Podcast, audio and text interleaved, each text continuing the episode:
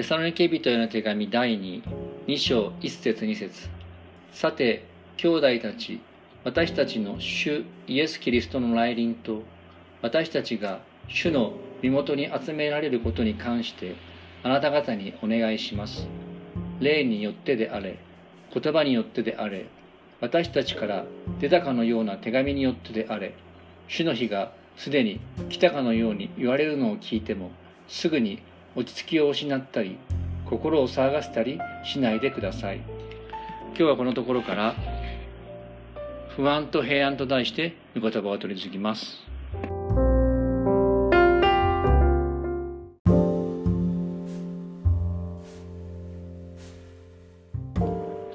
ここのテサロニケまでね100日ぐらいで歩いていけるそうですので、できる方は頑張ってやってみてください。で、今日はこの第二の手紙です。で、第二の手紙の書かれた理由はですね、第一の手紙を携えてテモテという弟子が、弟子というかパウロの同労者がテサロニケの教会に、え、届けに行きました。テサロニケの教会では、迫害だったから理由が分かりませんが、もう死んでしまった信徒さんがいて、彼ら彼女らはイエス様がもう一回帰ってくる時によみがえり名付かれないというそういう失望があったんです。その誤解を解くために第一の手紙が書かれました。後で皆さん復習してみたらほしいんですけど4章の後半から5章の前半にイエス様の再臨と死んだ人のよみがえり、まあ、そういうこと書いてあります。で余談になりますがこのテサロニケの手紙第1第2というのはパウルの最も古い手紙です。紀元50年頃書かれた手紙で大きな特徴学術的にも注目されている特徴はいわゆる終末論。終わりっていう字に終末ですね。終末論。あのイエス様がもう一回帰ってくる時再臨？再び訪れるというんです。望むっていう再臨っていうんですけどその教理というか教えが色濃く書かれている。非常にこう注目に値する手紙がこの第一第二の手紙だそうです。でなぜそうなったかと言いますと第一の手紙を受けたテサロニケ教会に惑わす人が何かどういう人かちょっとわからないそうですけども訪れてその信徒さんたちを不安にさせたり騒がせたっていうんですね。週末に関して。ここにもちょっと記載しておきました。見えますかね。今日読んだ1節2節にキリストの来臨と私たちがキリストの前に集められることについてですね。もう主の日がすでに来た。という人がいるかもしれませんと。そういう人がいると。それがこの教会の問題だったんです。それをテモテからもう一回聞いたパウロがその問題を解決するために書いたのがこの第2の手紙でした。おそらくコリントという町で書いたそうです。でその教えを持って惑わした人たちは根拠として今日の御言葉にもありますけどもパウロの言葉を使ったと言われているんです。実はよくわからないそうなんですけどもパウロのこの書き業によっては私の言葉や私の手紙を根拠にして世の終わりが来た。主の日がこれからもう来る。そういうことを言って惑わす人が起こったと言ってるんですね。で余談になりますが例によってでもっていうのはあの信託といってですね当時はあの恍惚状態みたいになって例の言葉を話したっていうことがあったようです聖書がなかった時代そういう神秘的な方法で世界がよ主主がもう来たということを言われてしまったものですから大きく動揺したわけですそしてそのことをですねパウロは聞いてまあこの手紙の口調はですね間違いを戒めるという厳しいものよりも家族を心配して動揺しないで。しっかり私の教えに固く立ってってそういうあ何でしょうかね。空気の手紙です。だから、えー、優しさとかですね。配慮に満ちた励ましと慰めに満ちた手紙です。でこの中からですね今日は3つにのことを学びましょう。不安について平安について平安を体験する道について学んでいきます。まず第一は最初は不安を煽る言葉。偽りの終末論ということに触れます。実はこれと似たようなことが今も起こっています。皆さんのうちにどうでしょうか？この数週しばらく前にですね私のところに2つの宗教のチラシが入っていました。あえて言いません。誰でも皆さんがよく知ってるものとあまり知らないもの。その一つはもうはっきりとコロナウイルスはある国がばらまいた的なことが書いてあって大丈夫なのかなこんなの書いてって思いました。とにかく今ウイルスの不安から、まあ、誹謗中傷やデモ誹謗中傷やデマが流れていますけどもそういう宗教的なデマ極端な終末論っていうんですけどそういうメッセージが少しずつルフしています。でその特徴はもう世界が終わるよとかあるいはあなたの経済的問題が解決するよそういうものですね。あるいはお金のことをはじめあなたの生活に関わる問題が全部これを信じれば解決するという短絡的なご利益主義のメッセージです。あるいはですねそのチラシにもあったんですけど病気は全部霊のせいだと。これを信じれば病気にかからないし治ると明言してました。で皆さんはそういうものを騙されないと思いますけども不安の中でやはりそういうことに騙される人がおそらくいると思いますのでそういう人がいたらフォローしてあげてほしいんです。とにかくこのような明確なご利益主義極端な終末論を語る宗教が今そういうメッセージがルフしています。しかしパウロも言うように私たちが聖書の教えを正しく知ってそれを健全なよりどころとするときに嘘の終末論から私たちは守られるわけです。でパウロもそんな時にですねこう言ってるわけですね。2章2節で「主の日がすでに来たかのように言われるのを聞いてもすぐに落ち着きを失ったり心を騒がせたりしないでください」そう彼らを優しくなだめているわけです。そしてその根拠としてパウロはこの2章2節の後すぐ後15節にこう書いてるんですね。ですから兄弟たち固く立って語った言葉であり手紙であり私たちから学んだ教えをしっかりと守りなさいって言ってるんです。でパウロは自分の教えをしっかり守りなさいっていうことで守るべき教えは何ですか？って言った時にさっきの第一の手紙の時にもお話ししましたがそれは今で言えば健全な聖書の理解。それから伝統に裏付けされた教えです。で実は聖書の基本的な信仰のことを専門用語で教理っていうんですね。教えるっていう字に理科の理。でこれはうんと非常に分かりやすい言い方をすると一流の学者たちがきちんと聖書をまんべんなく学んでこの辺が妥当だとかこの辺が当時の教会で信じられていて2000年の教会の歴史4000年のこの聖書の歴史の中でこの辺りが正当だってことをきちんと検証されているものです。ですからそういう健全な教えの伝統や流れに沿って私たちは聖書を理解しますしそういう教会がですね皆さんが集っているこういうバブテスト教会とかいろんな、えー、地元の教会がその流れを組んでいるわけです。ですから皆さん前に言いましたが健全な終末論を見分けるため偽りを見分けるためにはこういう点に注意してください。まず明確に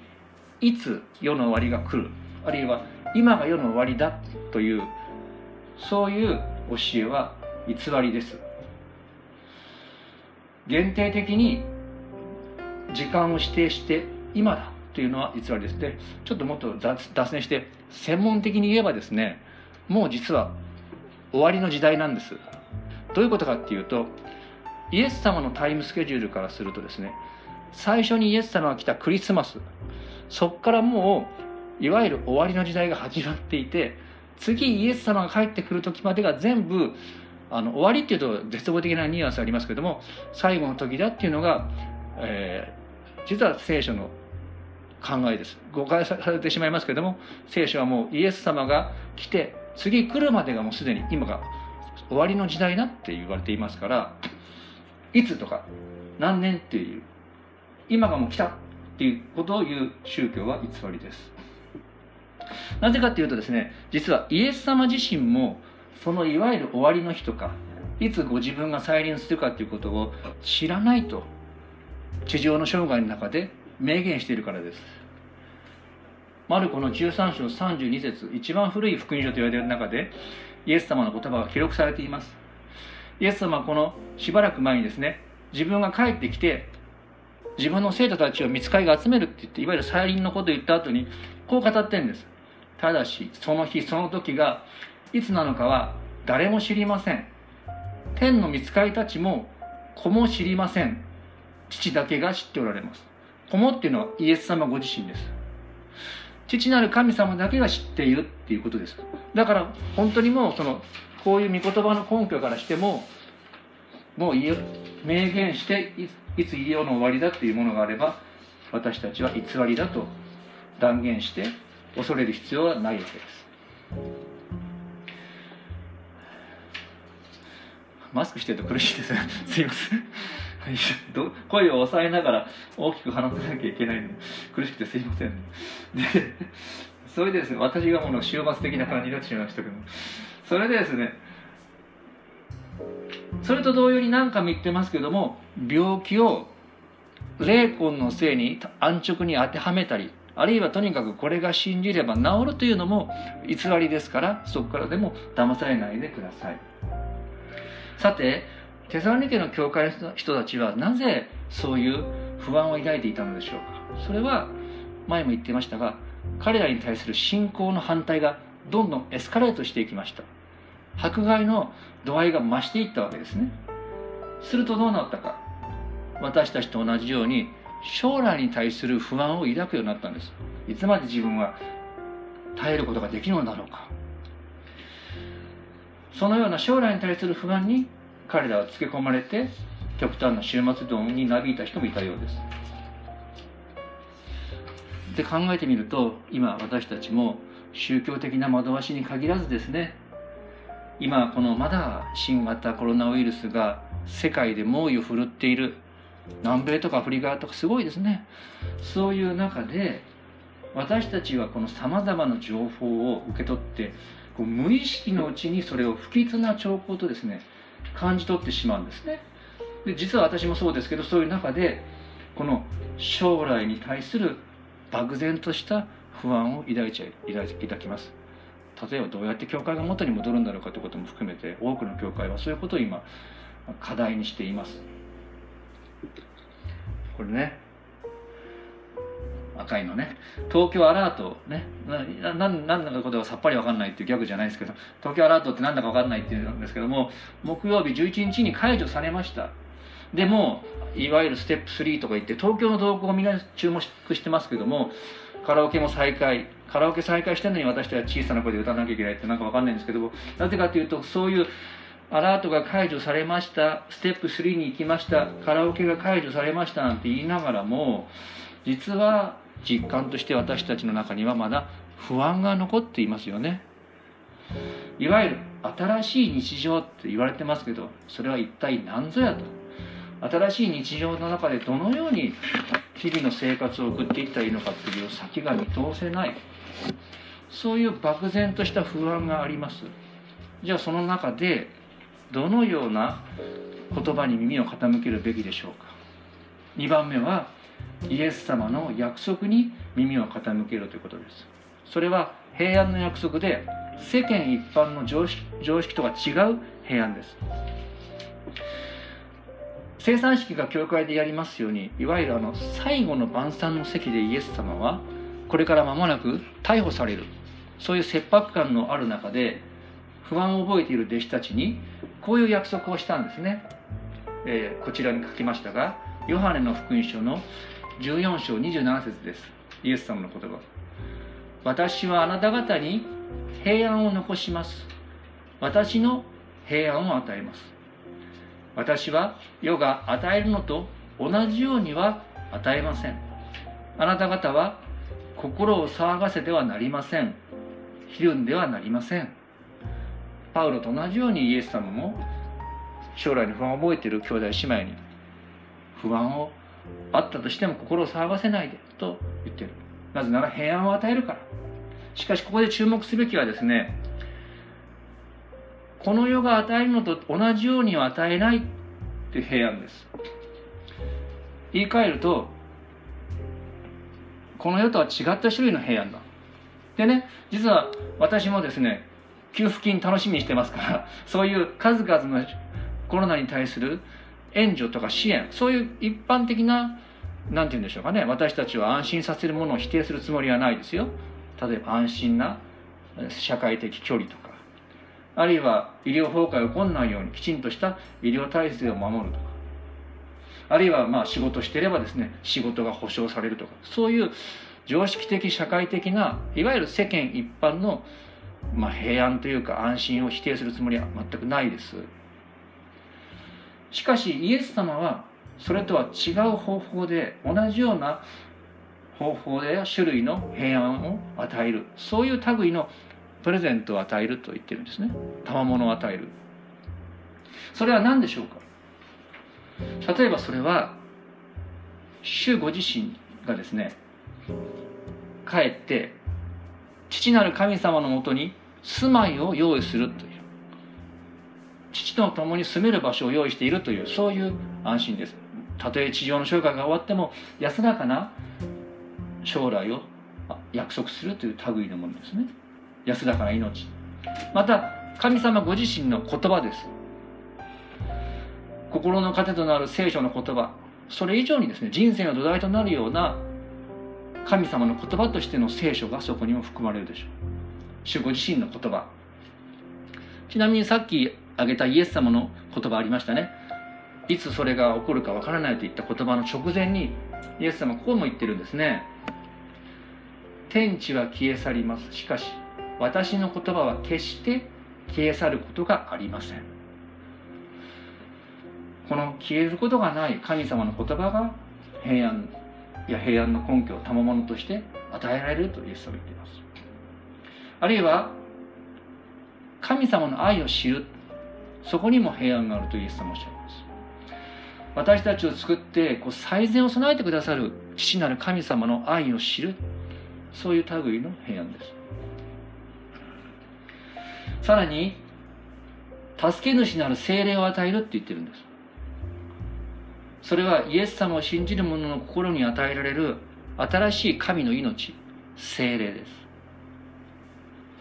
そしてイエス様が共におられるというそういう御臨在の約束です。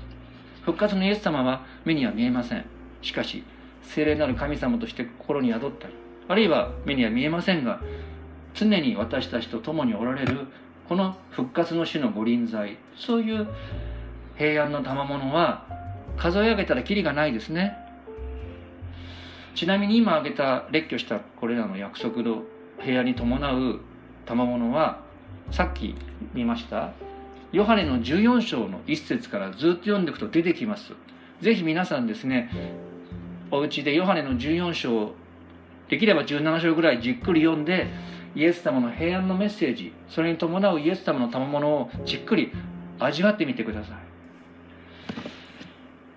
このようなイエス様が与えるこの世とは違った類の平安。これはですね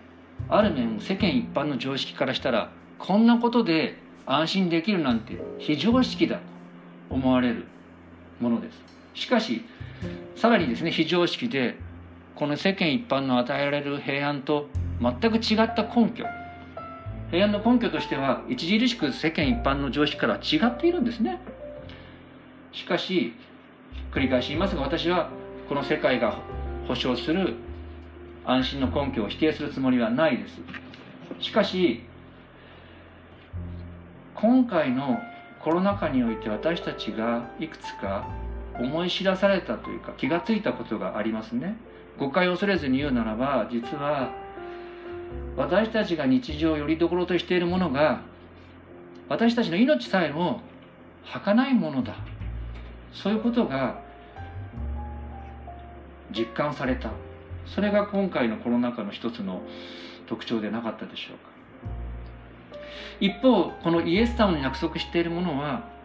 目に見えないものです。捉えどころはないものです。しかし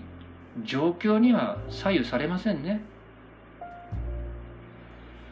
たとえ私たちが頼りにしている目に見えるものが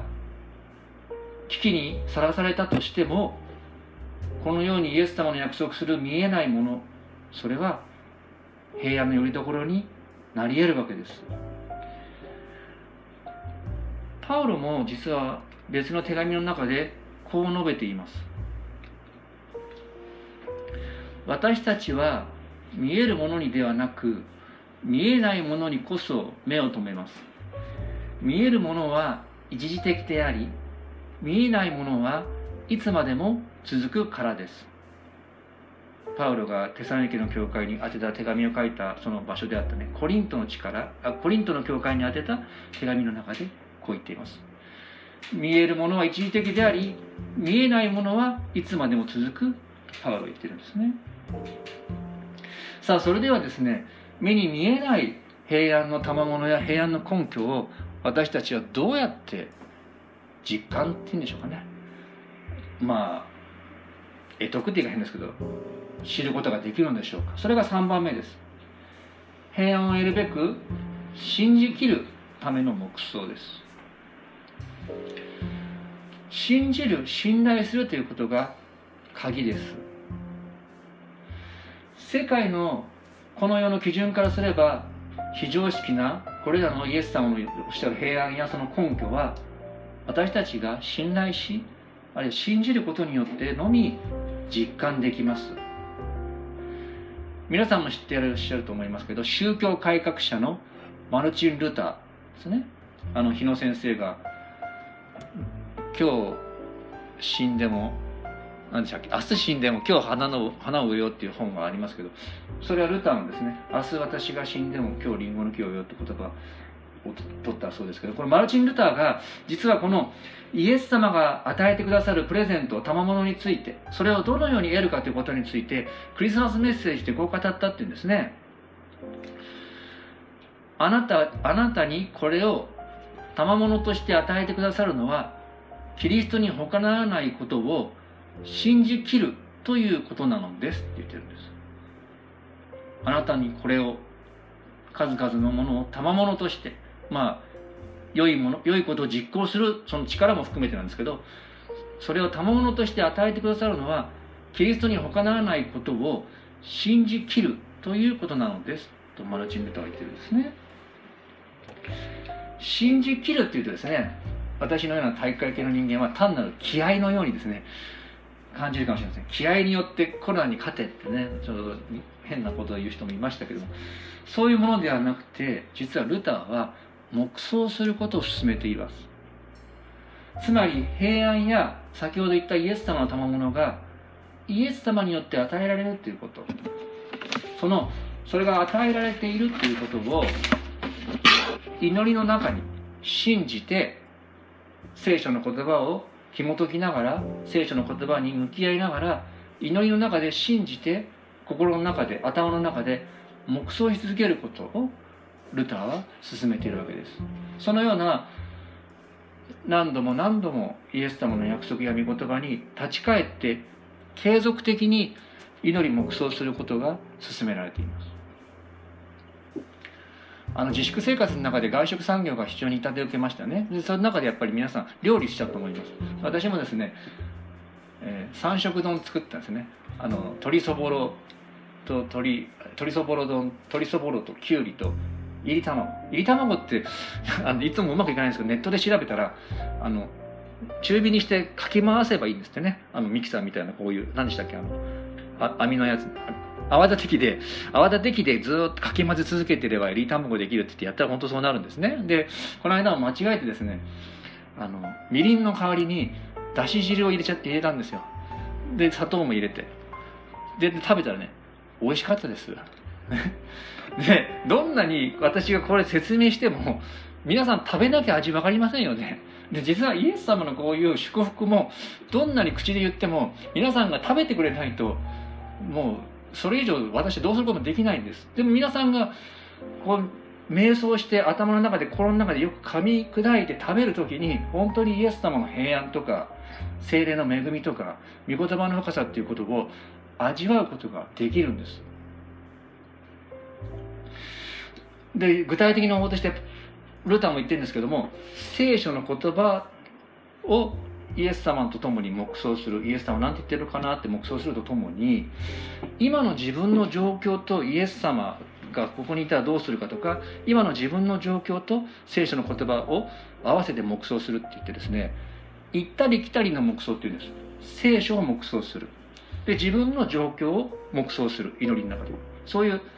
聖書の黙想自分の状況を黙想行ったり来たりする。そこにまたイエス様とイエス様の約束を行ったり来たりさせるっていうそういう黙想が主の御言葉を味わう方法だってルターも言うわけですね。自分が置かれている状況でさえイエス様が支配している。その今の状況にこのイエス様の約束聖書の言葉の約束が当てはまるっていうことをじっくりこう黙想していくという作業です。そのイエス様の約束を思い出してイエス様が今私たちが置かれているあなたが置かれている状況においても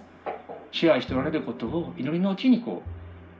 う思い巡らす。それこそ復活のイエス様が共にいるということを思い巡らすということなんですね。実はこの黙想の仕方をですねルターは生産式になぞらえているんです。生産式今先週やりましたが代表生産式で私しかパンとブドウ酒に預かれませんでしたが実は生産式っていうのはイエス様が私たちが食べて飲むようにパンと杯を用意してくださっているそういう想定なんです。イエス様がホストなんです。